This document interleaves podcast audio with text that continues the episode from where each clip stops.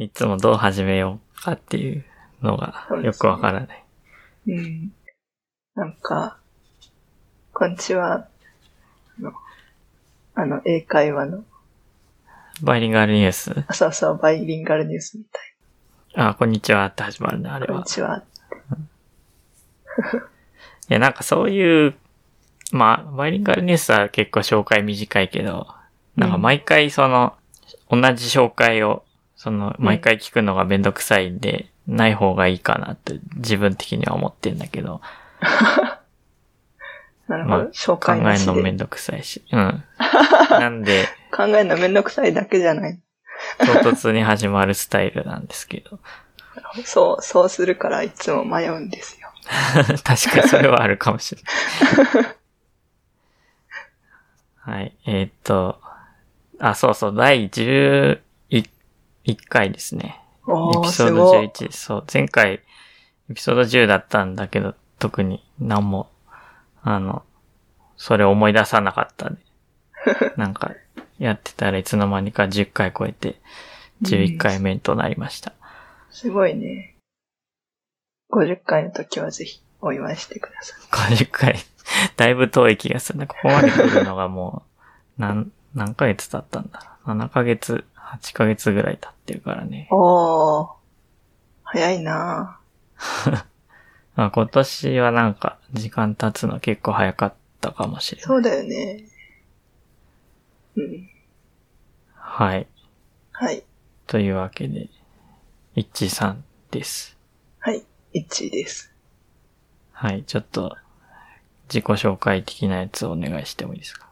ほう。簡単に。うん何しよう。阪大をの学部を出て、兄弟の院に移って、そこで修士号を取って、と今は化学メーカーで働いてます。はい。はい。今は、でも、休職中？そうそう、あ、そう、そう、今は育児休暇中で、はい。来年の4月に復帰予定ですね。イッチーさんの研究何してんのかよく全然知らなかったんですけど、うん。ち超電導のあ、理論のそうそう。え、研究。全然知らなかったの？全然知らなかった。岡くんのは知ってたのに。だってそんな、あんまりし喋ってなくない？あの、ツイッターとかで。なんか私、岡くんとの出会いをあんまり覚えてないんだけど、ああ、なんかの飲み会の席で一人ずつ自己紹介してた時に、岡くんは X マス実験してますみたいな自己紹介をしてて、うん。だから私も自己紹介したしがした気がするんだけどな、そこで。あ、そう。そう。いや、覚えてない。覚えてない？あ、そう。人いっぱいいたんじゃない？人いっぱいいたらそうそうそういうので人いっぱいいた絶対覚えてないから。あ、そう。あ、そう。人いっぱいいたけど。あ、そうだったんですか。はい。そうそうそう。そう、あー研究、そう、研究は、と動産化物超伝導体の理論の研究をしていて、そう、動産化物超伝導体といえば部品さんなんですけど、そう、部品さんは実験で、私は理論をやってました。でもん。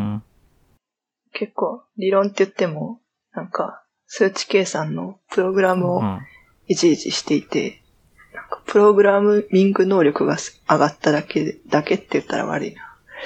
う んあんまり研究はできなかった気がします。はいはいはい。まあ、なんか、確かに素粒子の理論とかもそういう数値計算やる人と、うん。まあ本当に紙とペンの人って、まあいるど。けど、それと同じ感じですかね。そうそうそう。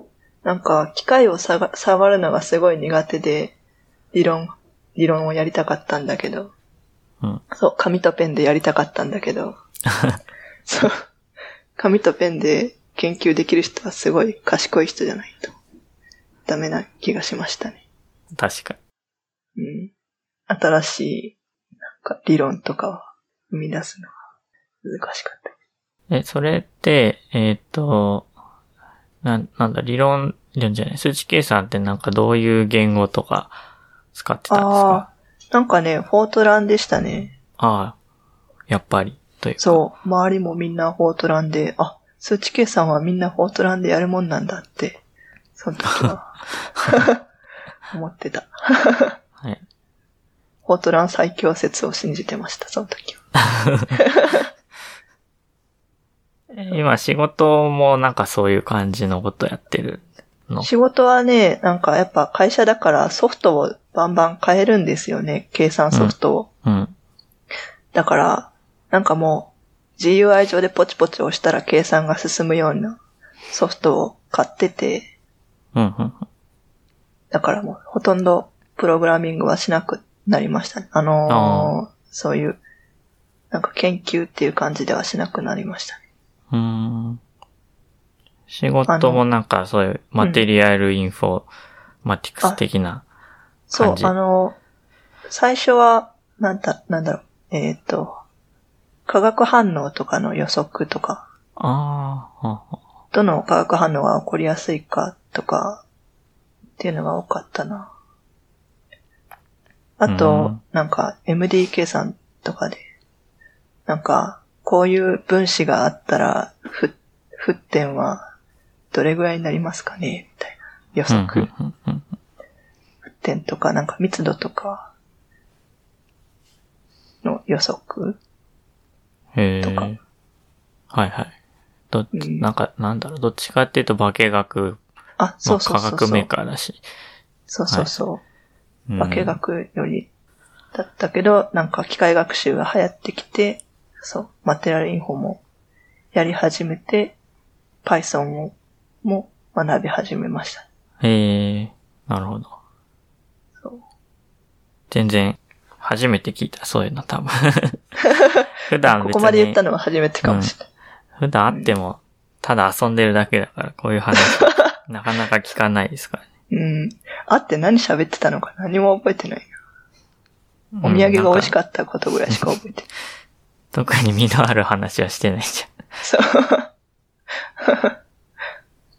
ゃん。なるほど。そうはい。岡くんは最初に習った言語は何なんですか？最初に習った言語は、まあ、フォートランだった気がする。なんか。物理学科は、プログラミングの授業がなんかなくって最初、三三回生になんないとなんなくなくて、二回生で化学科は、そのフォートランの授業があったんで、そっちに入り込んで、へえ。すごい意識高いな。うん。でも、まあその授業ぐらいでしか使ってないっすね、フォートラン。あ、そうなの？結局。うん。そっか。まあその後は C、C プラをずっとあ大学院卒業するまでやってました。あ。あ、だから研究ではずっと C プラだったの？か。そうですね。そうか。なんかずっとフォートランやってて、いきなり Python をやると全然、なんか、こ構造みたいなのが違うような気がして、すごいとっつきにくかったな。なんかいろいろすっ飛ばしてる感が あるね。フォートランから Python だと。そうだよね。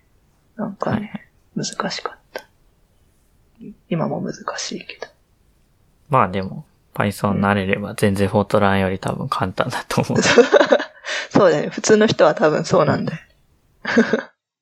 そうです。今は、休職中だけど戻ったら Python を頑張って使って機械学習でマテリアルインフォをやりたいなと思っています。なるほど。うん。はい。わかりました。ありがとうございます。はい、そうですね。自己紹介そんなもんですけど。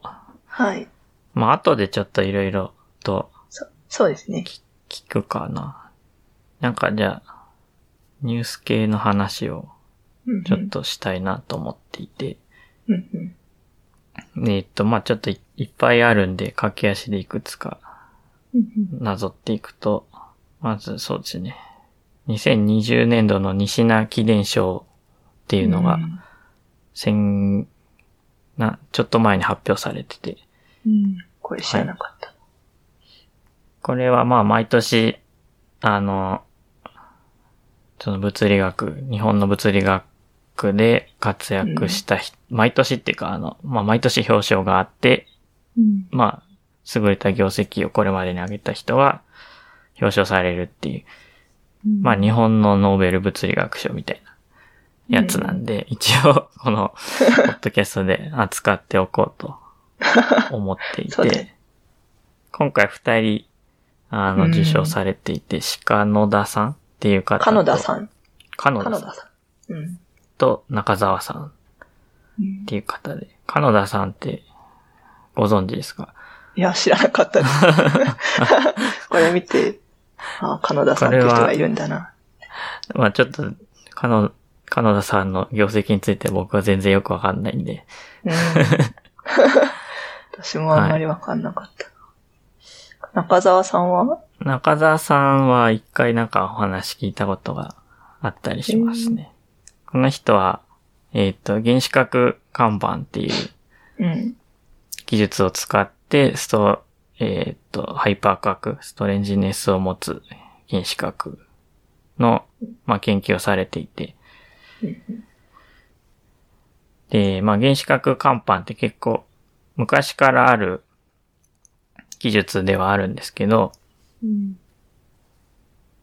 なんか写真みたいな感じで原子核をなんか宇宙船とか、まあなんか粒子、放射線が弾くとそれが記録されるっていう技術で、もう大昔になんかいろんな、なんだったっけな。まあいろんな粒子を昔からうん50年以上、半世紀とかもっと前から、以上前かうら発見してきた粒子なんですけど、でもこれって結構未だに使われていて、うん。まあダークマターの探索とかもこれを使ってやろうとしてる人がいたりして、まあ古くて新しい技術。で、まあ面白いんですよね、結構原子核看板。ダークマターをって原子核看板でどうやって見つけるの？えっ、と、原子核看板って、まあ、粒原子核が並んだ、なんか板みたいなうんのを思ってもらえばいいんですけど、そこにダークマターがぶつかると、まあ、原子核が移動するんで、それが、その奇跡が記録される。なんか、ダークマターってこう、ぶつかるイメージがなかったんですけど。ぶつかるんですね。そうですね。だいたい直接探索するやつは全部ぶつかるっていう事象を探そうとしています。はい。すごいな。っていう、まあ、技術を使って、えっとハイパー核っていうのを研究してました。ハイパー核っていうのが僕が4年生の時にいた研究室でもやってる、あの、やってた研究で、まあ結構僕にとっては身近な存在だったので、ちょっと、ああ、なるほど。はい。触れておきたいな。この、で、この、あ受賞の業績は、えーっと、ラムダ粒子っていうのが、まあ、一つだけ含むラムダハイパー核っていうのはいっぱい見つかってたんですけど、まあ、ダブルハイパー、ラムルラムダハイパー核っていうラムダ粒子を二つ含むハイパー核を発見したっていうのが、まあ、業績になってました。ハイパー核？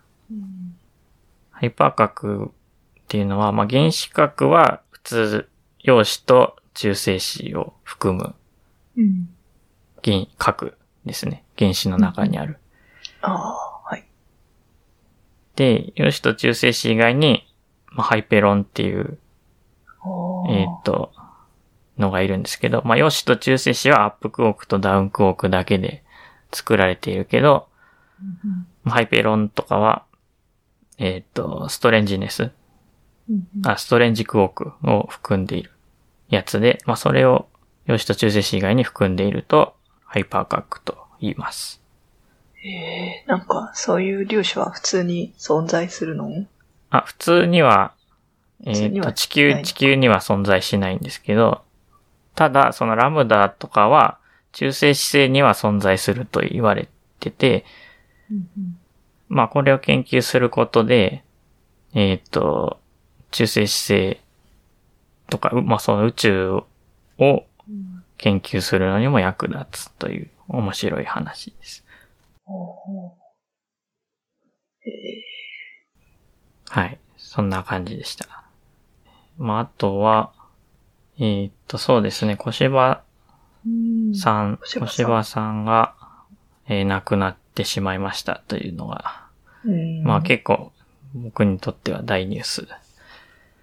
あでした結構近い、近い研究。そうですね、会ったことはないけど、はうい、ん。近い研究だったので、うん。それ、小芝さんっていっぱい本を書いてるんだな。そうですね、結構自伝的なやつを何冊か書かれてて、はい。うん小芝さんがノーベル賞を取ったのは、えっ、と、中、僕が中学2年生の時だったので、まあ多分イッチーさんもそのくらいだったと思うんですけど、結構印象深かった気が、そうだよね。なんか、その小芝さんの本の帯とかになんか、ノーベル賞とかいう帯がうん。かかってたのを読んだ記憶があるんだよ。なので結構なんか物理に進む、まあきっかけではないけど、なんかそういう意識うんしたのはその頃なようなうん気もしますね。ねはい。なんか、全然わかんないけど、こう、陽子崩壊とか、すごい発見されたら熱いなって、ワ はい。クワクする。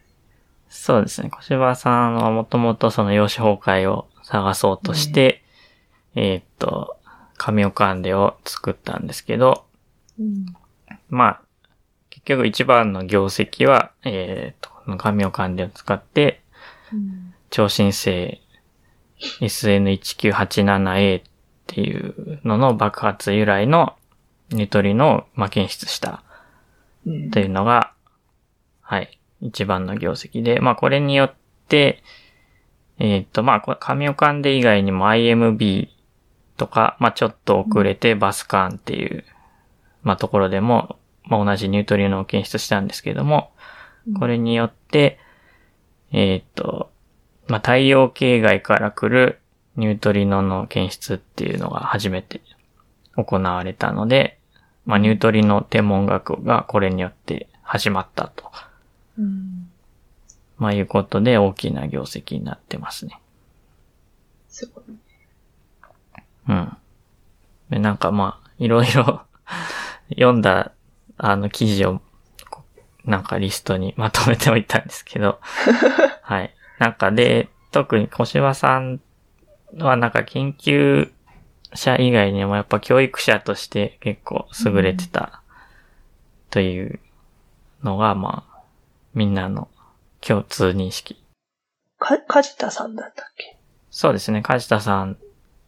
まあ、あの、他にも、梶田さんよりもっと上の人、もっと早く亡くなっちゃってるんですけど、まあ、戸塚さんとか、ああ折戸さんとか、須田さんとか、まあ、なんか、で、まあ、もちろんノーベル賞を取られた梶田さんとか、ー。まあ今、スーパーカミオカンデのリーダーの中畑さんとか、まあ、すごいいろんな人、方を、まあ育てられていて、そうなんだ。はい。まあなんか、怖かったという噂しか聞いたことないですけど、まあそういう教育者としても優れていたという。そう、はいなんかの、この小ノートのやつのなんかにこう、け大学生、研究、大学生の発表に対して、幼稚園児でもできるみたいな。コメントをしたみたいな。確かに。怖怖さえ、怖さしかない。思ったけど。はい。なんかすごい。見た目柔らかそうで優しそうです。そうなんですよね。まあ僕僕らがもう知った時は、すでにおじい。ちゃんだったからね。うん。そう。柔らかくなった後。あと、芝さんの有名な、あの、言葉としてなんか夢の卵を育てようみたいなのがうんあっ。て、うん。まあこれは結構いい話だなと昔から思ってたんですけど、まあなんか今は実現できないけれども、まあいつかもしかしたら実現できるかもしれない的な、あの、卵が帰るかもしれないその夢の卵っていうのを、まあどっか心の片隅に置いとくと、うんまあふとしたきっかけでなんか、実を結ぶかもね、的なうん。のがあって。まあなんか、まあ要は、いろいろアイディアを貯めておこう的なことだと思うんですけど。岡くんになんか夢の卵ありますか？うーんと、いや、ある、あったかな。なんかね、まあいろいろ書き溜めてはい、いると思います。忘れてるけど。いると思います。はい。まあちっちゃい、そん、ほの、そんなでかい夢の卵はないけど、その、うんなんかね、ちっちゃい、こういうの作りたいなとか、そういうのは、まあいっぱいあるんで。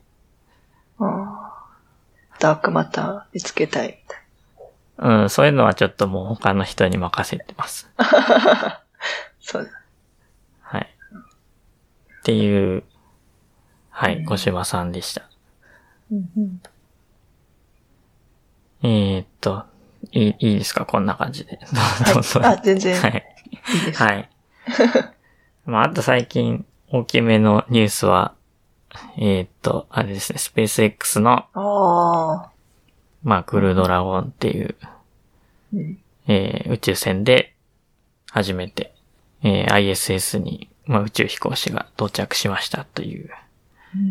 これはすごいね。はい打ち上げ見ましたか？そう、あの、一瞬だけライブで見たけど、すごいね、あれ。なんか、こういうのをライブで見れる時代なんだって。ああと、なんか、船の中の様子？あ。船っていうのかな？そはいはい。それも見れ、ライブで見れたりしてたよね。すごいね。うん、そうそう。スペ、スペースシャトル時代はその船の中とかはさすがに映してなかったんで、うん。スペース X になってからは、そういうのを普通に映すようにな、なりましたね。すごい。なんか、そういう瞬間とか見ると、ちょっと宇宙に行きたいな思うけはい。そう。で、野口さんが宇宙に、まあ今行ったわけなんですけど、ど。うん。えっ、と、他にも、若田さん、えー古川さんが、まうんあ、今度、長 ISS に長期滞在する。20 2022年、2023年ですね。あと、あともう一人確か行くっていう話だったと思うんで。まあなんかどんどん JAXA の宇宙飛行士も、まあ行くみたいなんで、イッチーさんもぜひじゃあ、宇宙飛行士に そう。アプライして、なんかこう、すごい、その動画を見てると行きたいなって思うけど、うんあの、ビッグバンセオリーで、誰だったか、ハワードが宇宙に行った話があったの知ってますか？ああ、ビッグバンセオリー見たことないです。見たことない？そっか。まあなんか、やっぱ無重力って酔うんだろうなと思って。うん。ああ、そうかそうか、なんか酔いやすいっていう話だった。そう、すごい酔いやすくて、新幹線でも酔うくらい、三半規管がぶっ壊れてんので、こう、ちょっとやっぱ、あの、行きたいけど、あの、宇宙ステーションには行きたいけど、うん。重力あるから一応、重力というか、まあ遠心力というか。ああ、エレベーターとかもダメなの？そう、あ、そう、だからエレベーターで直で行けるなら行きたい。ね。うん。え、でもエレベーターも結局その加速とかすると思うから、うんうん。え、普段エレベーター乗ってる時とかは？あ、大丈夫なんですよ。そう、それぐらいは大丈夫なんだけど。うん。じゃあなんかブレーキとか、うん発進とかを何回か繰り返すのが、ああ、なるほど。なんか良くない気がする。ううん。ん。でもそんな大丈夫なんじゃないかな。だったら。別に打ち上げの時とかはい、なんつうの、一定にずっと体押されてるだけな気がする。なんか浮い、浮いてる、浮いてるのが、多分酔うんですよね。あ、浮いてる方か、そっちか。そうそうそうそう。浮いてる方。はいはい。なるほど。どうなんだろうね。いや、酔うと思うよ。岡くんも酔うと思う。うん。で、そのビッグバンセオリーの話は、そう、酔ったっていう話だった。そうそう、ハハワードさんがめっちゃゲロゲロに酔って、なんかゲロが浮いたとかそういう。汚い話もあったり。いや、私もそうなるわと思って、ちょっと怖い。じゃあもうみんななってるからいいんじゃない？いやいやいビッグバンセオリーはなんか、笑い声とか入る系のやつで、や。あ、そう、入る、入る系。あれ苦手だから、あ、そうなんか。興味がないって。そうか。なんかそういうのノイズキャンセリングみたいなのして見れないのか。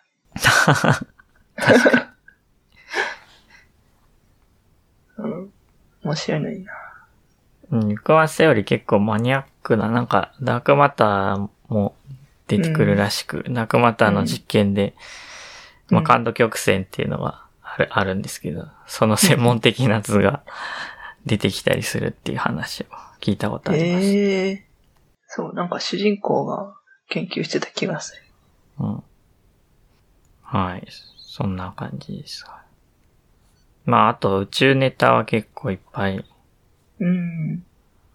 最あっ近。て、はい。うんまあ、スペース X だと、まあ今日も、えっ、と、スターリンクっていう人人工衛星打ち上げるって言ってたんですけど、まあ今日は延長になってしまったんで、また明日打ち上げるらしいです。えーそれはな、何するの？スターリンクは、あのー低軌道、低い軌道のうん。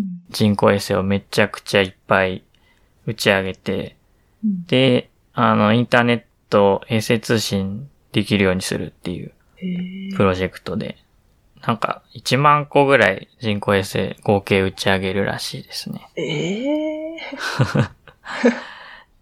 え、ネットが速くなったりするんですか？いや、早くはなんないけど、まあどこでも使えるようにする。ああ、なるほど。まあ例えばアメリカとかは結構、もうブロードバンドじゃない、っていうか結構遅いところとかいっぱいあるから、うん。まあそれで多少、光まではいかないけど多少早いやつ。を提供したりとか、まあ、あとアフリカとか、そういうとこでも使えるようになるので、っていうプロジェクトええですね。1万個はすごい。うん。で、結構それで、あの、1万個だからめちゃくちゃいっぱい地球から見えてしまって、この間、水星がうん来てたけど、何水星だった 名前忘れちゃっわかんない。た。まあなんか水星が来てた時に、うん写真を、水星の写真を撮ったら、うんあの、その、スターリンクの衛星がうじゃうじゃ映っていて、邪魔っていう、はい。そういう問題にもなったりしてます。確かにそれは嫌だ。うん。あ、ネオワイズ水星か。ネオワイズ水星の写真を撮ったら、まあ、スターリンクの奇跡がいっぱい何本も映っててっていう。あ。ああ。そうか。はい。まあ、スペース X はすごいなっていう感じです。そう。テスラすごい。うん。はい。まあ、あとは、はやぶさ2がそろそろ帰ってくるので、うんまあ、注目してあげましょうっていう感じです。注目してあげます。そう、知らなかった、これ。あ、そうですか。はい。うん帰ってきますよ。今、もう回収班っていう人が、なああ。オーストラリアにうんえっ、と、はやぶさが落ち、はやぶさじゃないか、はやぶさのカプセルがお落ちてくるので、うんで、まあそれ、オーストラリアの砂漠の中で回収するんですけど、う海じゃなくて、あ海じゃないです、砂漠。それははやぶさ1も一緒で。砂漠なんだ。うん。で、えっ、と、まあ今、コロナとかあるから、うんあの、入った人も2週間隔離されてから、えっ、と、作業しなきゃいけないんで、まあ早めに入って、っていう感じで。大変だね。はい。で、なんか、その JAL の、まあ、うん便で、そのオーストラリアに行ったんですけど、その JAL の便名がはやぶさ8823だったっていう。おー。粋な計らいっていう話がありました。すごい。じゃあ、暇だから。いや、違う粋な計らいですね。ありがたいです。はい。あとは、そう、何回、2回前か、2回前、部下さんっていう方が出ていただいたときに、うん。あの、金星にホスフィンっていうのが見つかって、うんうん。これが生命の痕跡なのではないかっていう話があったんですけど、まあこれがどうもなんか、うん、反論が結構出ていて、うん。で、しかも、まあ、他のグループから反論されていて、うん。で、まあ、観測したそのアルマ電波望遠鏡自体もなんかちょっと解析のミスとか、うん。なんかデータの間違いとかがまああったっていう話で、まあそれは再検証し直したらしいんですけど、うん。まあちょっといろいろ、まだ問題ありそうな感じが若干あるんかもっていう感じですね。うん。生命はなかったか。まあわかん、まだわかんないんですけど、ね。あそうねまだわかんないはい。うん。まあ多分そもそも元々の実験グループもそんなに多分、うんあの、すなんていうの、すごい主張で生命があるぞっていう強い主張をしたわけでは多分なかったと思うんで。うん。あるまかも、ぐらい。あ、うん。だとは思います。まうんあ、これ、えっと、ナショナルジオグラフィックの記事があったんですが、まあ、これの記事よくまとまっていて、まあいい感じなんですけど、特に良かったなって思うのは、まあ科学とはそういうものですっていう反論された方の人がまあ言っていて、まあ、科学っていうのはやっぱ反論、反証可能性があるものが科学なので、うん。まあ当然こういう反論が出てくるのは当然のことなので、うんっていう話ですね。まあ、そうで。はい。まあまだどうなるかわかんないですけど、ちょっと、まあもしかしたら間違いだったかもっていう感じですね。そうか。はい。そう、金星といえば、全然、そう、関係ない。けど、こう、あの、ショーノートに貼った、なんか、ジェームズ・オー・ドングエさんって読むのかな？っていう、今、JAXA にいる、もともと NASA にいたらしいうん、人が、なんかいろんな YouTube 動画を上げてるんですけど、へえ。そう、なんかね、光の速さとかがすごいわかわかりやすく動画にされてたり、うん。なんか惑星の大きさとか、うん。なんかいろんな宇宙関係のものをわかりやすく動画にしてる人なんですけど、うん。うん。そう。その中で金星、あ、そうそう。そう、金星って全然自転してないんだなって、へーってなったっていう。ああ。はいはい。そう。この、この映像見たことあるかもしれ見たことある。そう。なんか、そう。き金星は全然自転してないけど、全然じゃない。ちょっとしか自転してないけど、その上の大気がすごい、その、あ、自転速度の60倍の速さで。うん。回転してるだったかな。へえ。そう、へーって、そう。でも理由は分かってない。なんでそんな。そう。地球はそんなことないですよね。同じ速度でだよね。回ってんだよね、きっと。多分、そう。うんそう、不思議だ。なぁとそんな思って、うんうん。ちょっと面白いなっていう話でした。はい。はい。まあ、あと、これも部下さんの回で、うん。アリシボ天文台っていう電波望遠鏡が、まあ、うん。ちょっと今ぶっ壊れてるっていう話をしてたんですけど、うん。まあ結局それはもう復旧難しそうなんでほう。壊してしまうっていう話、ニュースがありました。あー、残念。うん。それはどこにあるの？それはチリだったかな。ああ。うん。はい。そうか。残念。はい。というわけで、ニュースはそんな感じでした。うんうん。はい。まあ、あとは、何しましょ おしまい。う。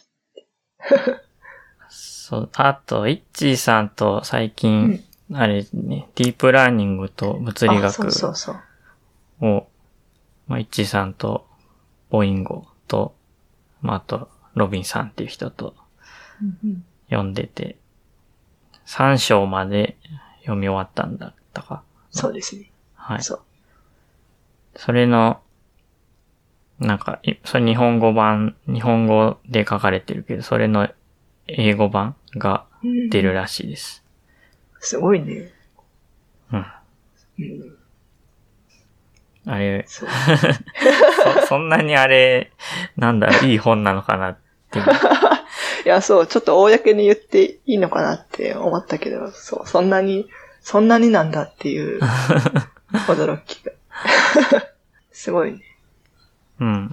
あれはなんかもう、とりあえず買っちゃったので読みたいなと思ってたら、ちょうどタイミングよく読もうっていう話になったんで読んでるんですけど、うん。ああめちゃくちゃ難しいですね。うん。いやー、ちょっと三章が一番難しかったんだと信じたいけどね。うん。で僕は特にあんまり統計力学とか、うん。多分大学院の入試で0点だったんで、まあなんかその他の人がと一緒に読読まなきゃ、結構なんか、と不親切なところもある気がして、うん。これ平均馬金時やってんだよ多分とか、そういうのは言われなきゃわかんなかったなと思って。そうだよね。なんか、何をしてるのかがよくわからないっていう。うん。と、まあ、そうですね。物理、ディープラーニングを始めて学ぶのには絶対お勧めできない そうだね。本で、な、どういう人向けなんだろうな、あれ結局。ディープラーニングをもっと、もっとちゃんと分かってる人が、こう、物理学との接点、接点、物理学と絡めて考えてみると面白そうって思う本かな。うーん。うんそう、ディープラーニングも物理も分かってる人そうだね。が、両方分かってないと、本当に何をやってんのか全然分かんない。うん、難しいなと思ってますね。うん。いはい。や、世界版すごいね。はい。そんな感じですか。はい。これちなみに今、マイクは何使ってるんですか？あの、なんていうの？何っていうの？イヤホン、イヤホンマイク？ああ。これなんか、ノイノイズ乗ってるかもって、実は思思ってて。本当？ど、どこ由来のノイズなのかよくわかんない。どうしたらいいんだろう。ノイズ消えた？あ、なんかちょっと変わったけど消えてはいない。あ、消えてない？そうか。変わんないか。なんかでも多分そっち由来っぽいね。その、そこの接接続、接触というか、その辺かも。イヤホンも差し直してみようか。ああ、よし。あ、だいぶ良くなったな。やっぱ、やっぱノイズだった。あ、本当？そっか。残念。うん、先に言えばよかった。はい。ああ、まあ多分 い。で、後で落とせると思うけど、ある程度は。はい。いいマイクを買えばよかった。マイクは、そうね、何に使うかによるけど、うん。何に使うか。なんか、ポッドキャストはそんなに やらないと思うから、そんななんか、まあもちろんいいマイクであるに越したことはないんだけど、会議とかだと、何がいいんだろうね。なんか、マイクの形したマイクとか。うん。なんかでもね、結局そういうの、僕も今使ってるマイクとかは、まあ邪魔だから普段会議には全然使ってなくて、ああ。結局 AirPods Pro みたいなやつが一番便利かもっていう気はする。あの、Bluetooth でうん。できるような？うん。そんなになんか音も気にならないし。もしくはなんか、あの、机に置くスピーカーとマイク一一体になってるやつとかかな。うん。それはいい気がする。なんか、AirPods とかだと電池が気になったりしませんか？ああ、僕は持ってないけど、数時間は多分持つと思うから、そんなに、なんか、で、あれを充電は結構簡単だと思うし、ケースに入れとけば充電できるから、うんそんなにバッテリー切れは気にならないんじゃないかな。うんはい。わかんないけどね。うんもし、ポッドキャストとかそういうのをやるんだったら、まあ1万ぐらいのやつを買えばいいと思うけど。1万。1万か。僕が今使ってるのは、ズームっていうとこの、まあレコーダーとマイク一体になってるやつです。レコーダーって、がついてるっていうのはどう、どういうことなんですか？えーっと、そもそもマイク買っても、そのままうん PC には、まあ USB マイクだったら別なんですけど、マイク、そのまま PC とはつなげないくって、その間にオーディオインターフェースっていうのが必要なんあ、ですよ。そうなの？マイクのアナログ信号をデジタルに変換するっていうやつ。それ合わせると結局マイクが1万円したら、オーディオインターフェースもまあ、安くても5、6千円するんで、あ、まあそうなんだ。合計そのくらいの出費になるんだけど、まあ今使っているこれだと、まあオーディオインターフェースの機能が、そのマイクと一体型になっていて、うんまあ IC レコーダーみたいな形なんだけど、うんうん。それを USB で PC に接続すれば、えーっと、マイクとして使えるという形になってます。そうなのか。うんマイクは直接使えないのか。あの、USB マイク買えば使えるけど、ああ。まあ結構それの人もいると思います。うんうん。USB マイク結構小型で、スタンド一体型とかのやつも多いから、まあ、机に置いててもそんな邪魔じゃないのかもしれない。うん。そうか。まああとはあれですね、コンデンサーマイクとダイナミックマイクっていうのが、ああ。なんか、リビルドでコンデンサーがいいって言ってた気がするんだよ。うーんと、そうですね。コンデンサーマイクはすごい感度が良いくって余計な音も拾ってしまうんで、うん。まあ声だけ拾うんだったらダイナミックマイクの方がいいのかもしれない。でもコンデンサーマイクの方がなんか、なん、なんだ、雰囲気というか臨場感的なやつが出るのかもしれない。ああ、なるほど。難しいよね。なんか、うん臨場感を求めるか。綺麗な声を求めるか。うん。そういう感じ。うんうん。そうですね。あとは、ツイッターでうん。イッさんの聞きたいこと、イッチーさんに聞きたいこと募集してたんで、その話をしますか。あ、そうですね。そう。はい。研究のことはさっきしたんで、うんもういいかな。うん。うん。そう。聞きたいことっていうのを募集して、趣味のこと。趣味は、こう、バレーボール、登山、歌、ツイッターで、ツイッター。そう、いろいろ書いてるけど、大体、大体ツイッターしてますって。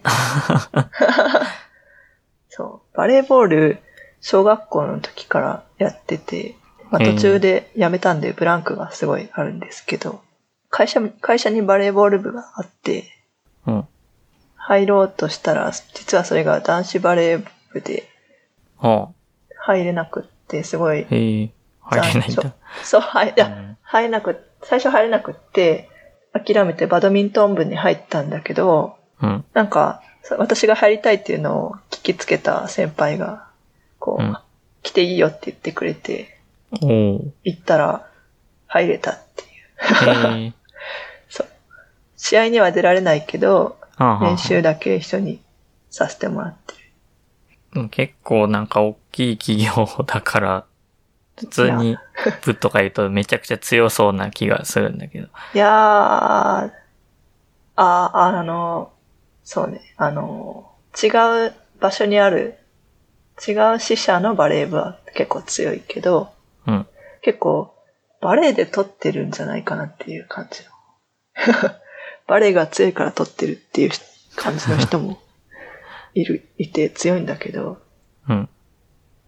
私のいる支社のバレー部は、まあそんなに強くなかったんだけど、っていうか、うん。そもそも人も、なんか、高校生とかだと6人でバレエできるんだけど、うん。じ実業団とかになると9人必要で、えそう。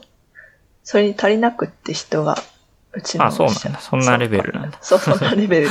いや、そう。そう、社員、社員は9人全然足りなくって、練習も、なんかみんな仕事が忙しいからか、練習もあんまり来れなかったりして。それえだってで、その人数じゃ試合できないじゃん。そうそうそう二チーム作れない。そう、そう、そもそも、いや、2チームはち作れないんだけど、それで、あの、市内、市内で社外の人も、に来てもらってて、うーん。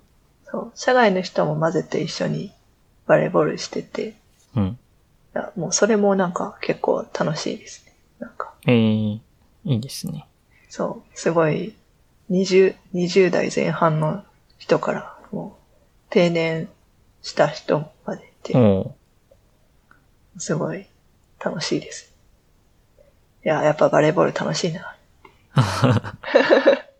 9人ってどういうポジションなの？うん。でも、あの、守りの時と、あ攻撃の時でちょっと違うんだか、人が変わるそう。の？結あ、そう構、なのか。え、人が、あ、いや、え？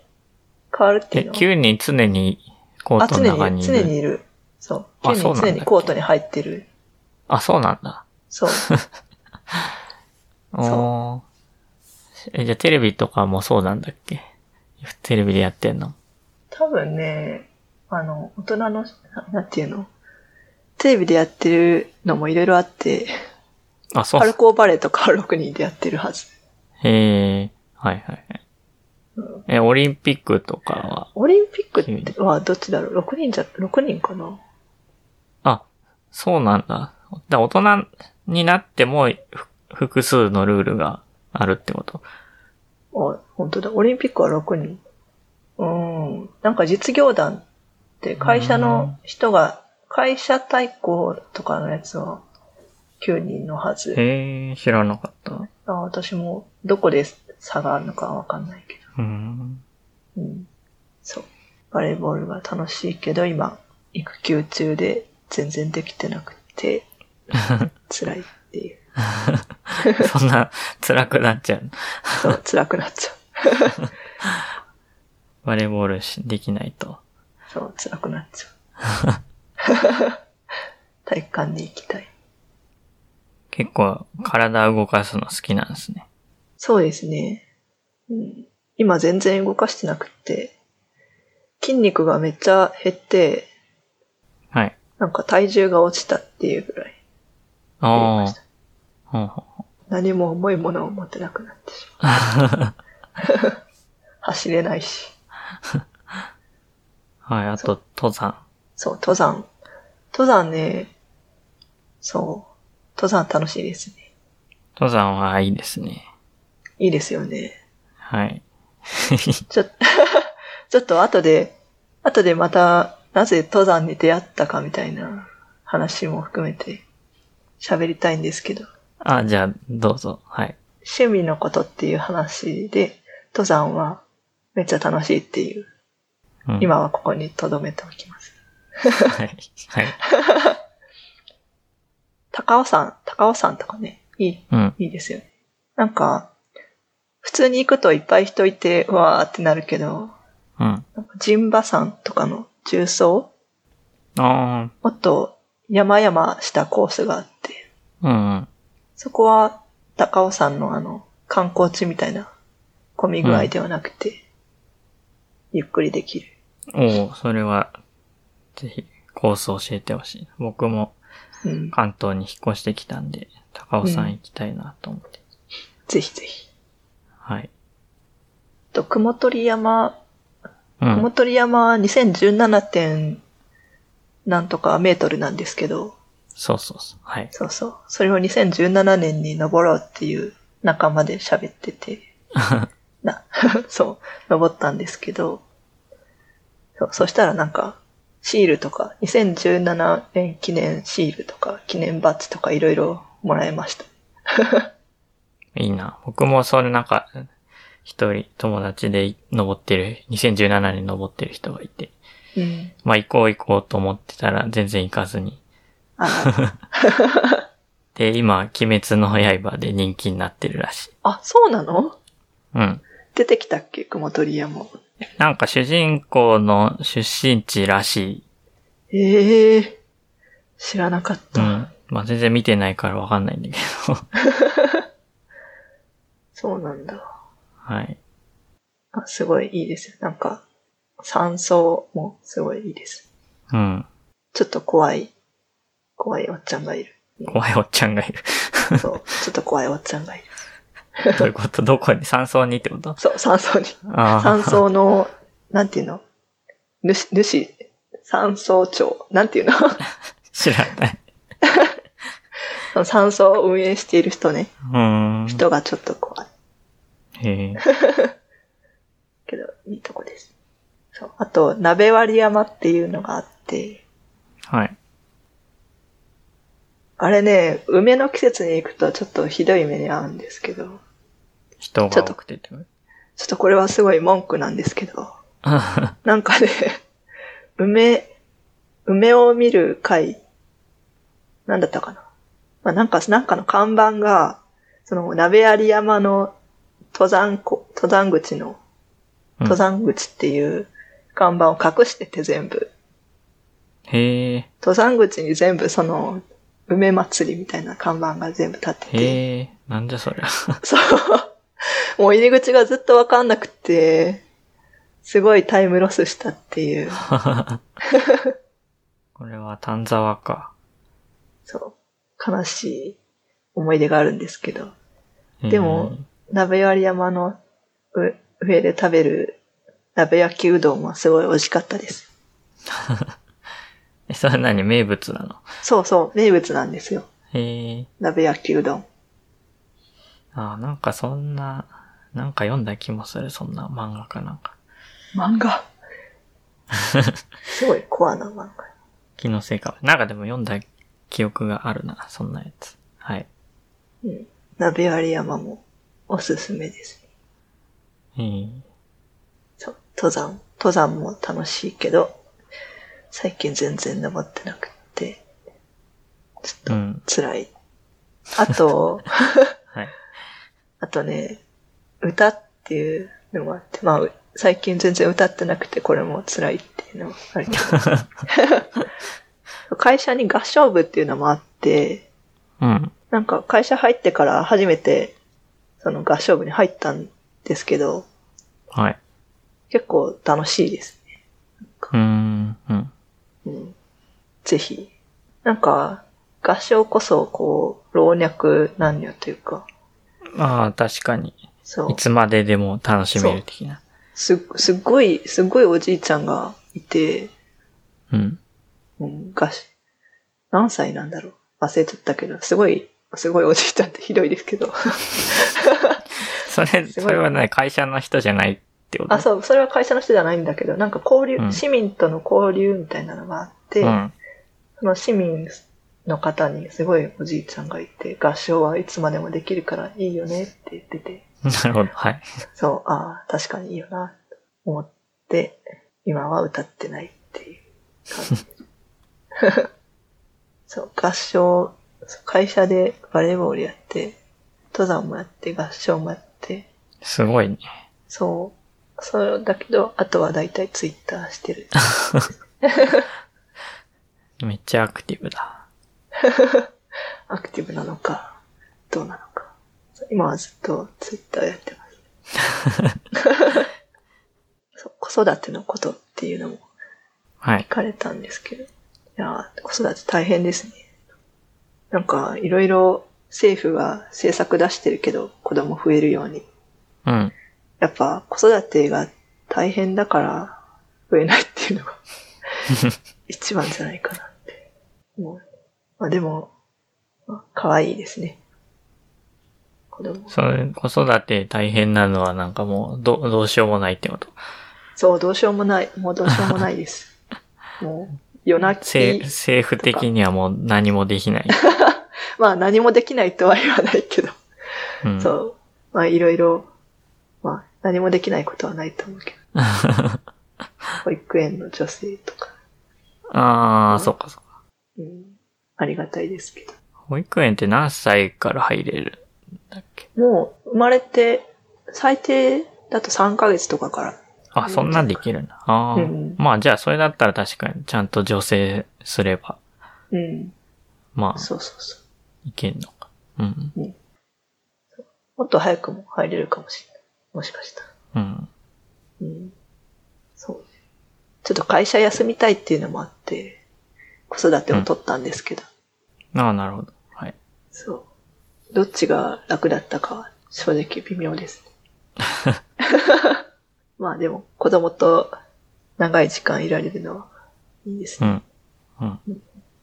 と仕事と家庭の両立についてっていうのを聞かれたんですけど、まあ、子育てと仕事はまだ両立してないんで、あれなんですけど、その前は、家庭なか、なかったって言ったらあれですけど、こう、別居、別居婚してたので、うん。こう、あんまり両立っていう感じじゃなかったんです。うん。もうなんか、一人、一人暮らしみたいな感じ。一人独身を謳歌してるみたいな感じでした。結婚してても。休日は登山に行き、お合唱、ーはい。合唱行って。じゃああんまり、これは喋れることはないってこと？そう、そうね。一緒になった場合、ち育休終わったらどうするんですか？ょっと、まだ詳しいことは言えないんですけど、結局、うん一緒に住んだまま会社に通うことにしました。へえ。そう。これからが本当の両立です。え、じゃあ引っ越すの？あ、引っ越さないことにしました。へえ。うん。ちょっとまた、これは詳しいことはまた、こ う公にしていいことになったら、します。そう、会社、ここから通えるそうな感じです。ああ、そういうことか。はい。そうそうそうそう。なるほど。そうね、通うことになったら、大変、大変なのかな。こう、でも、こう、家事とかを手伝ってくれる人がパートナーだと両立しやすい気がしますね。ね、今のパートナーは。まあまあ、手伝っ、手伝ってくれるというか、やってくれるので、ああ、よかった。はい。そうね、よかったです。意外にもよかったです。そうなんです。え、でも、そっか、今、ずっとそこ住むんだったらなんか、うんもうちょい、広い方がそうだね。いいんじゃないですかね。そう。家賃高い、高いね、なんか、意外と。まあ、そうなんだ。広いとこ住むと。うん。田舎なのにね、うん。空港が近いからか。うん。高いですわ。なるほど。うん、今後、もっと稼ぐようになったら、引っ越すかもしれない。はい。そう、稼ぐと、稼ぐといえば、株をやっていまして。はい。そうですね。ツイッターで割と 株の話よくしてるな。そう。夜中にこう、あ、そう、株、株は米国株しか買ってないんですけど、ああ、はい。今、サマータイムが終わってしまって、うん。夜12時ぐらいからニューヨーク市場が開くんですよ。こあ、うん日本時間の夜10 12時ぐらいから。うん。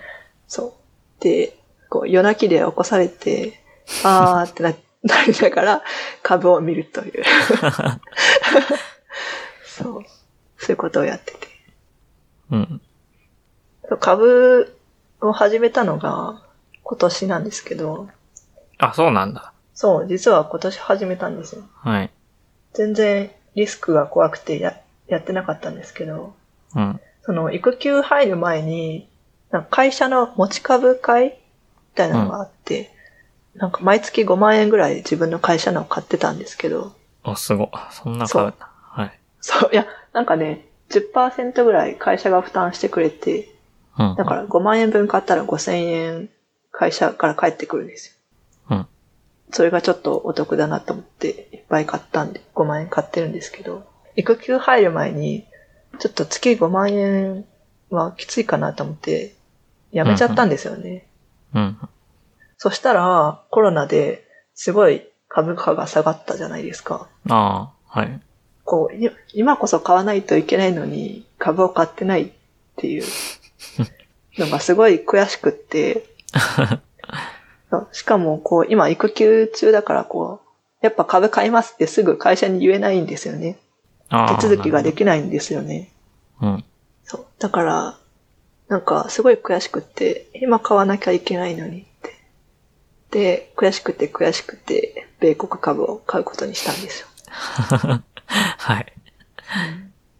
そう。それで、いろんなのを参考に、ワクチンの株とか、うんテスラとか、ズームとか、ちょっといろいろ買って、儲かりました。おすごい。そう。いろいろありましたけど。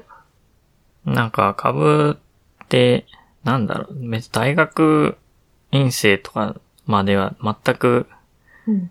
興味もないし何も知らなかったけど、うん。まあ、会社とか入ると大体どこの職場にも株に詳しいおじさんみたいな人は、まあいて、うん。それでまあ株を知る感じだったんですけど、そんな感じですか？いや、でも、私の職場には、おじさんは全然株やってなくて、まあそうなんだ。私の一個上の先輩、お兄さん的な先輩がうん。一人やってるぐらいでしたね。他は全然。うーん。なんか、株のことって全然どこでも教わらないから、そうだよね。突然なんか社会人になるとみんなやってるみたいでよくわかんないそうそうそう。確かあ、に、みんなやってんのみたいな感じ。確かにみんな知、らなかったよって感じ。うん。どうやって始めるんだろうん。なんか謎システムです。結構、う。うん。確かに。まあ資本主義社会に生きている以上みんななんか気にした方がいい気はするんですけど。なんか、イデコとか、なんだっけ、うん。ニーサとかで知った人もいるのかもしれないけど。うん。確かに。うんイデコとニーサはやった方がいいよって、なんかいろんな人が言ってます。うーん。まあ、ニーサは、はい。いや、ニーサはいいけど、なんかイデコはうん。取り出せないじゃないですか。うん。なんか、あんまり、まあ、節税にはなるのかもしれないけど、なんかう、ん。取り出せないのが嫌すぎてやってないですね。でも取り出さないそのお金は、でも結局預金、銀行預金とかで積み立てとかして、積み立てじゃないな。定期預金か。とかしてうん、取り出さないんじゃないですか。ああ、まあ預金が、預金残高がちゃんとあったことがないので。これは、そもそも。そっか。それは、それはいい。うん仕方がない。えでも別にだから、ひでこじゃなくて、まあ自分で全部買うとかでもいいじゃないですか。まあね。の、まあでも株はちょっとリスクがあるから、うん。リスクも少ない。だったり、あの、な、なんだっけ。あまあいいや、はい。そう。そっか。預金がちゃんとあったことないのか。ないっすね。意外だな。な何に、何に使うの？ええなんか、なんだろう、ひたすら使ってますね。いろんなことに。何の情報もなかった。遊遊び行ったり、おもちゃ買ったりとか。ああ。まあ今転職してちょっと給料増えたので、多う少ん余るようになったけど。あはい。あ、なるほど。前職の時はなんかね、もう、プラマイゼロでしたね、ずっと。プラマイゼロはすごいな。何に使うと、そうなるんだ。いや、まあ、給料が安かったっていう のにつけるかもしれない。はい。うんそう、か、話、ちょっと変わるけど、この、最近、あの、中田、中田敦彦の YouTube 大学ああ、はい。っていうのをたまに聞いてて、うん。そその人も株、あ、その人がっていうか、その人が株とかの本を、お金を増やす方法の本を読んで、まとめてくれてるんですけど、うん。そその本にも、株と、あえっと、イデコとニーサをやった方がいいよって。で、まだお金があったら、こう、S&P500 を買った方がいいよって書いてるってうん。言ってて、ああ、ふむふむって言って、S&P500 を買ったりしてます。なんか、あの、YouTube 大学は、あっちゃんが言う、考えてることを言ってるやつもあるけど、うん。なんか、本、誰かがか、誰か偉い人が考えてる本をまとめて、まとめてくれてるので、すごいいいです。うん。いろんな本を時間を節約して読めるような気になる。僕もなんか、サイモン・シンのうん。フェルマーの最終定理うん。の動画は見たことがあるんですけど、うんうんうんまああれなんか、手頃にまとまっていて、うん思い出すのには良かったかなっていうう。感じ。まあでも動画に毎回なんか、サロンの宣伝が入るんで、入る。あれですけ確かに。そう、確かに。広告が多い。うん。それはあるな。そう、最後、最後に、そう、出会い方。出会い方っていうのを聞かれていて、ど。どういうこと？どういう文脈なの？これ。文脈はあんまないんですが。ちょっとね、なんか今更ですけど、こう、産、育休に入ってコロナだし、だ全然誰にも会わなくって、うん。喋る機会がなさすぎて、うん。なんか、自分がちゃんと喋れてるのかわかんないっていうのがあります。文脈もなんもないんですけど、いやいや、この、ツイッターで募集した質問っていうことですね。あ、そう、そうそう、質問のな、質問、質問これもで、でも、どういう意図でこの人は聞いたんだって。なんか、そう、仕事と家庭の両立ってさっき話しましたけど、そもそもそこに行くまでの出会いはどうやったらいいんですかっていう感じです。ああ、なるほど。そう、多分。はい。そう。あのーこれ、そう、結句のサマーチャレンジっていうのがあるんですけど、はい。あの、高エネルギー加速器研究機構でやってるサマースクールですね。それが10日間、こう、かその、結句に寝泊まりして、あの、講義聞いたり、実験したりできるサマースクールなんですけど、これがもうめちゃくちゃ良くって、うん。もう私の人生が変わり、人生を変えるすごい。イベントベスト3ぐらい。うんすごい良かったですね。あの、そう、ここで出会った人をきっかけに、岡くんとも出会ったって感じですよね。はい。あの、それはちょっといろいろありまして。まあ、うん N、N 君うん。には、僕が最初にそのサマーチャレンジっていうのがあるよって言って、ただ僕一人で行くのもちょっと心細かったんで、じゃあうん N 君も一緒に行こうやって言って誘っうん。て、まあ一緒に申し込んだところ、うん。僕は落ちてしまって、N 君だけ行って、N 君だけなんか友達がいっぱい増えるっていう、あ、そそううな苦い、の苦い思い出なんですよ。あ、そうだったんだ。まあでも N 君がちゃんといろいろなところで友達を作ってくれたおかげで、僕もそれにあやかることができていますね。そうなんですよね。なんかもう、そこで出会った人から、その人とのつながりでも、もうすごい、すごいすごいつながりができたんですよね。うん。うん。いやー、これはすごいイベントでしたね。まあこれを聞いてる人が、その、参加資格があるかどうか微妙。その、まあこれは大体学部の3年生で行くそうそうそうね。だからまあ学部、学まだ1回生、2回生とかの人がもし聞いてれば、そう、ぜひ行ってくださいだけど、そう。もう30歳とかになっちゃった人はどうしたらいいんだって。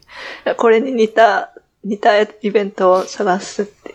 あの、パイ、J、パイ、なんだっけ ?J コンプ、なんだっけ？そんな感じの。パイコン JP かな。そう、それそれそれ。はい。それって言ったことあります？いや、ないないか。です。なんか、知り合いが結構はい。そうそうそうそう、Python の会議ですね。Python の会、そう、知り合いが結構行ってて、なんかそういうのに行くと出会いがあったりするんじゃないかなって、勝手に思ってるんですけど。うん。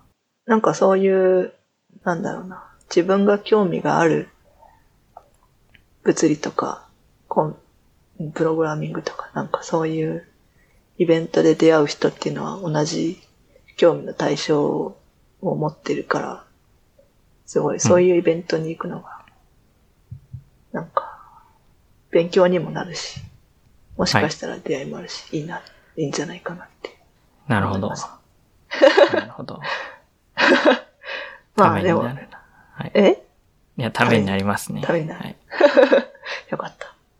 そう、あと、まあこれももう、行ける人は限られてるかもしれないけど、物性若手夏の学校っていうやつね。組閣、うん素粒子原子核とかも、そういう若手夏の学校ってあるんです。あります、あります。僕も一回運営的なことをしたことあります。ああ、それも結構出会いありますよね。ああ、まあ、あるっちゃあるんかな。うん。ね。これも結構出会いがあって、うん。ここで出会った二人が結婚したりしてますね。へえ、うん。まあ、サマーチャレンジもそうなんですけど。なるほど。出出会いの場だったんだ、それ。いやーまあでも勉強になりますよね、すごい。うんスタッフをやるとさらに勉強になりますね。うん。そう。あと最後に登山っていうのがあって、はい。そう。あの、会社の先輩に、先輩が屋久島に一人で行くと出会いがあるよって教えてもらって、しかもそれで、ガラッパとケン吉っていう宿に泊まると、すごい出会いがあるよって 言わ 言われたんですよ。そう。もう、それを信じて私はガラッパとケン吉、あ、まず屋久島に行く旅を予約して、はい。一人で。そうそう、一人で行く、すごい。行動力がある。そう、ゴールデンウィークのちょっと前に行く予約をして、で、ガラッパとケン吉に予約しようとしたら、もう閉まってて、そこが。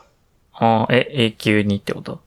そう。あの、なんか、Facebook でその、ガラッパとケン吉の宿主さんに連絡をしたら、もう閉めちゃったよってうん言われて、そう、言われちゃったので、仕方なく、えーっと、違う宿に泊まったんですけど、はい。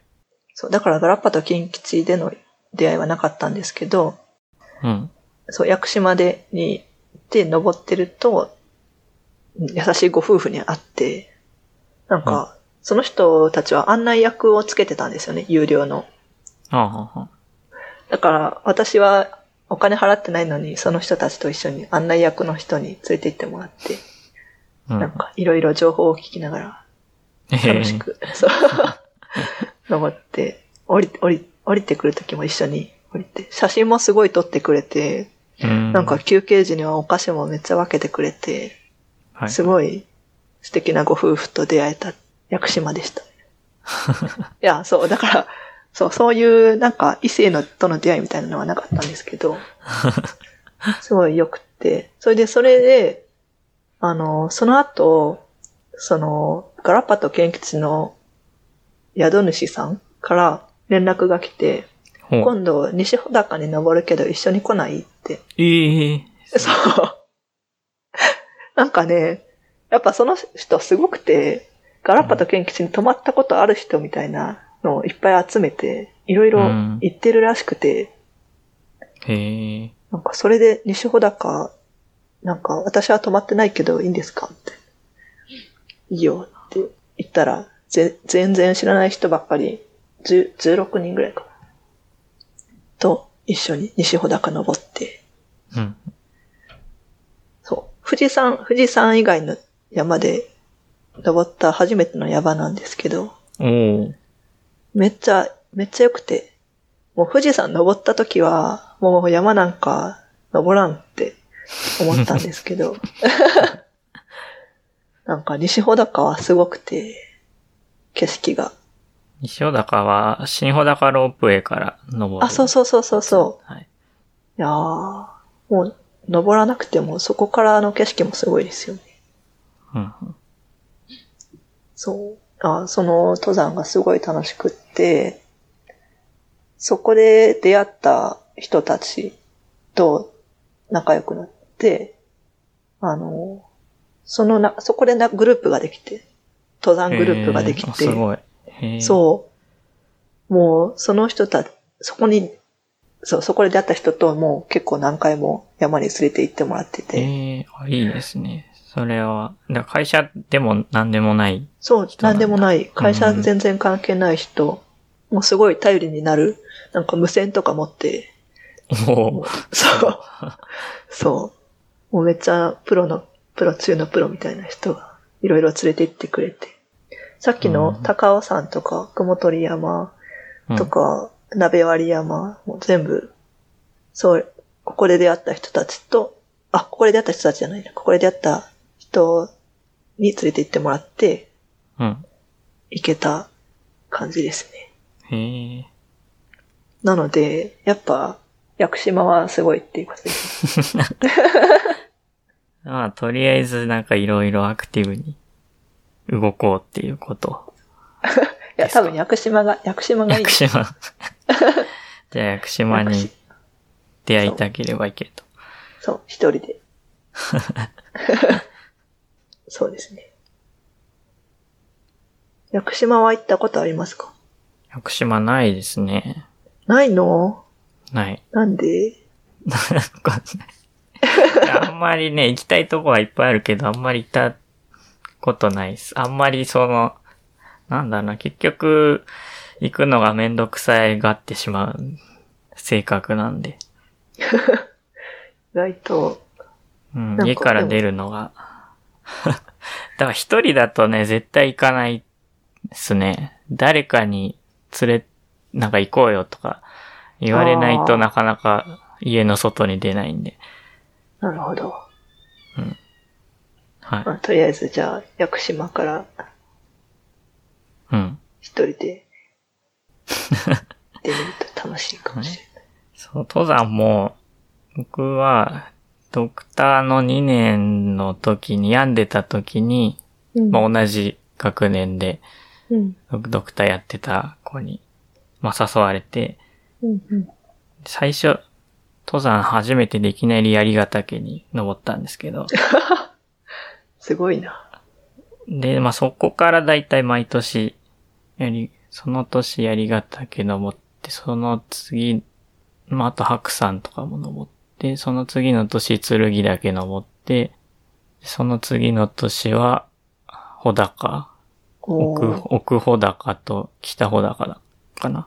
に登ったりしてて、まあ大体。その辺の北アルプスばっかり登ってたんですけど、うんうん。まあその一緒に登ってた人が今ドイツ行っちゃったんで、あら。まあ一緒に登る人も おらず最近は登ってない。ドイツに行って、ドイツの山を登るっていうこと。ドイツの山は登ってないらしいですよ。あ、そうなんだ。聞いた話によると。そまあそんな感じで、だから3年ぐらいもう登ってないですね、山に。なんか、登りたくて、うずうずしないですか？いや、します、それは。そう、なんか、今年も登りたかったなとは思ったんだけど、登、うんなんかめちゃくちゃ今年は混んでたみたいですけどね。ああ、みんなコロナで行けなかったのが爆発したのか上高地とかもなんかバス停がすげえ並んでるとか、見たし。な。そっか。まあ山はそうですね。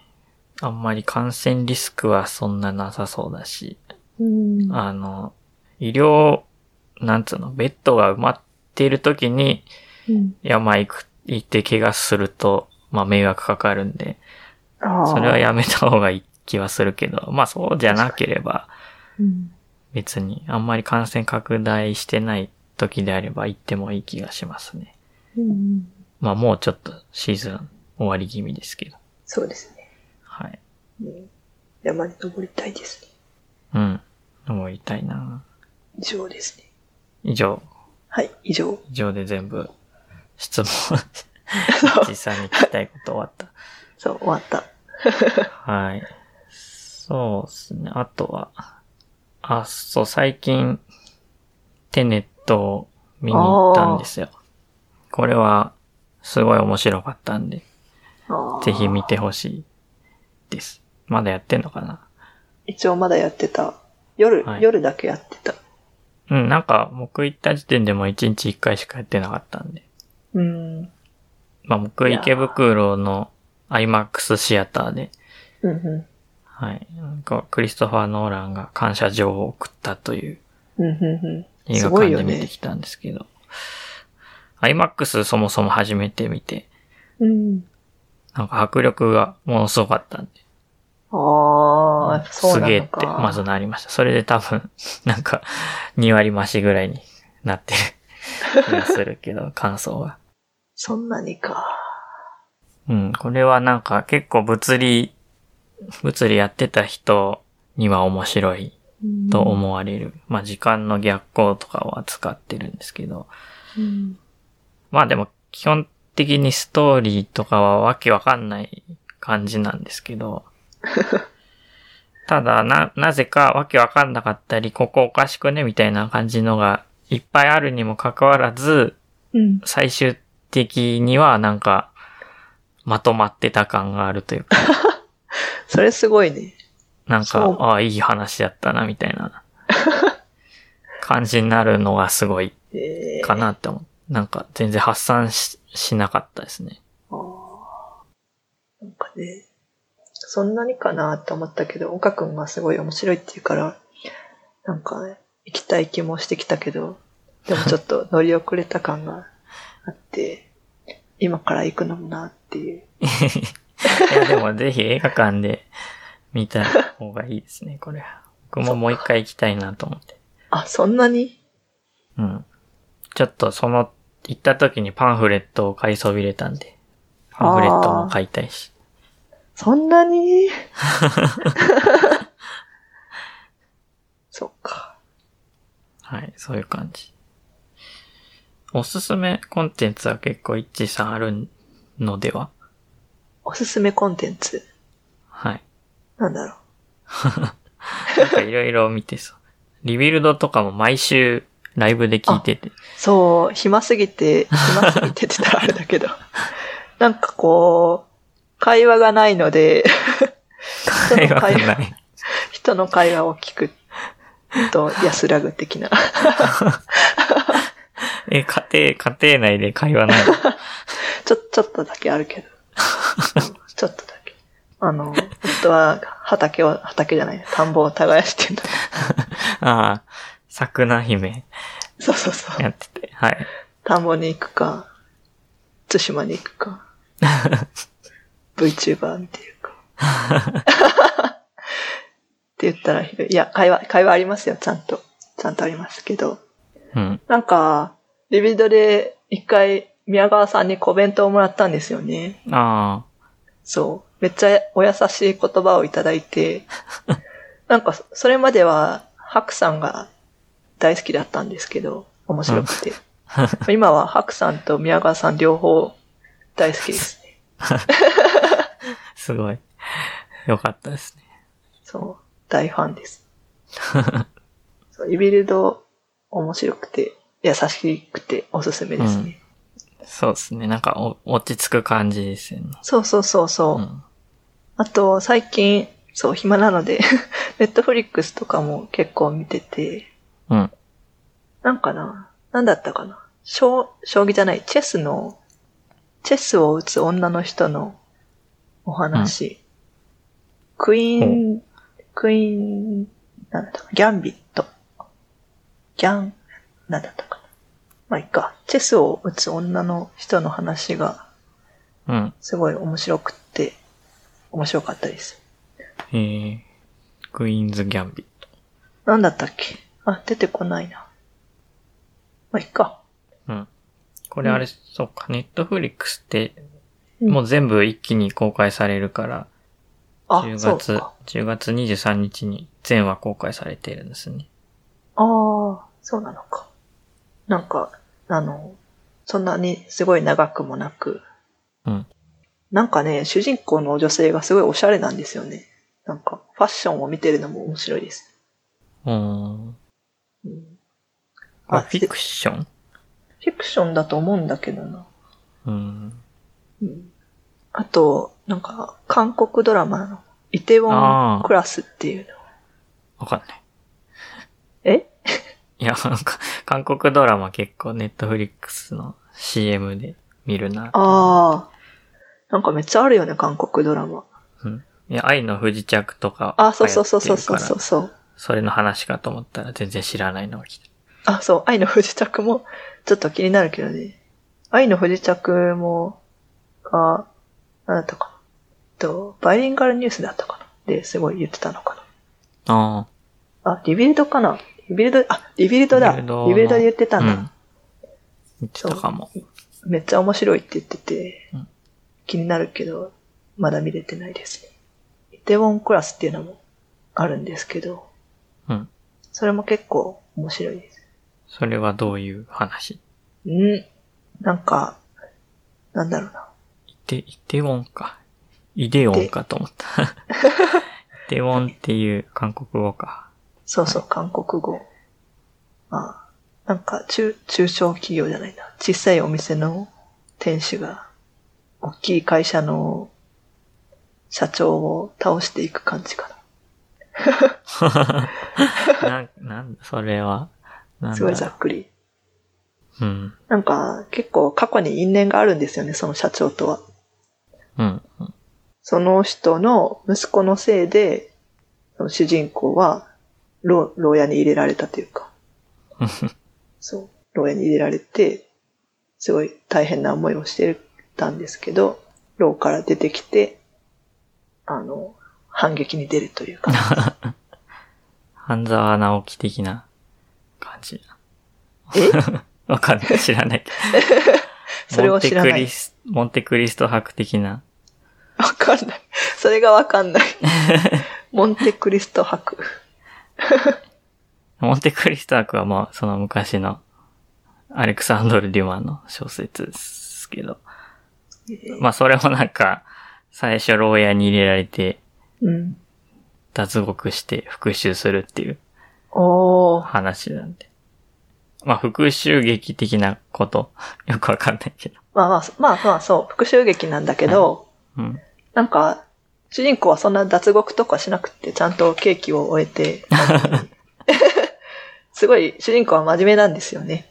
うん。真面目で、その真面目な人に惚れた、なんだっけ、サイサイコパスじゃなくて、ソシオパス？っていう、ソシオパスってうん。日本語でなんていうの？わかる、ソシオパス。わかんない。日本語でなんていうの？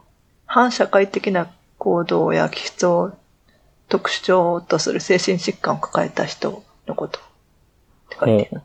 反社会パーソナリティ障害。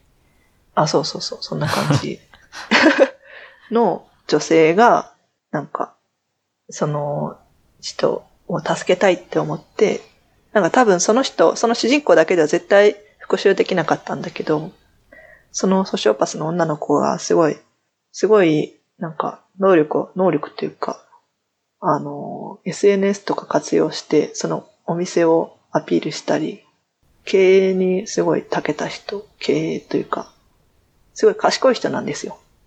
うん。その、ソシオパスの女性は。うん。で、その主人公を支えてあげて、こう、復讐はできるし、最終的には二人は結ばれて、こう、めでたしめでたしみたいな感じです。うん。なるほど。そのソシオパスの役をやってる、キム・デミさんっていう人が女優さんなんですけど、その人のファンになりましたね。はい。キム・ダミさんか。はい。賢い女性が出てくるやつが好きなの。ああ、その二つを、総合するとそうなるか。うーん、そうなのかな。なんか、そう、憧れますよね。うん。そうかもしれない。まあ僕の中では、イッチーさん賢い人だと思ってます。ええ なんかこう、今、要約してる時に全然、ちゃんと要約できなくって、こう、自己嫌悪に陥るんですけど。いや、い伝わったんじゃないかな。大体分かった気もするけど。あ、本当？よかった。はい。いや、やっぱ、理論の人は賢いと思っているので。いやいや、もう、プログラミングしかしてなかったので。そう、イテボンクラスもおすすめです。なるほど。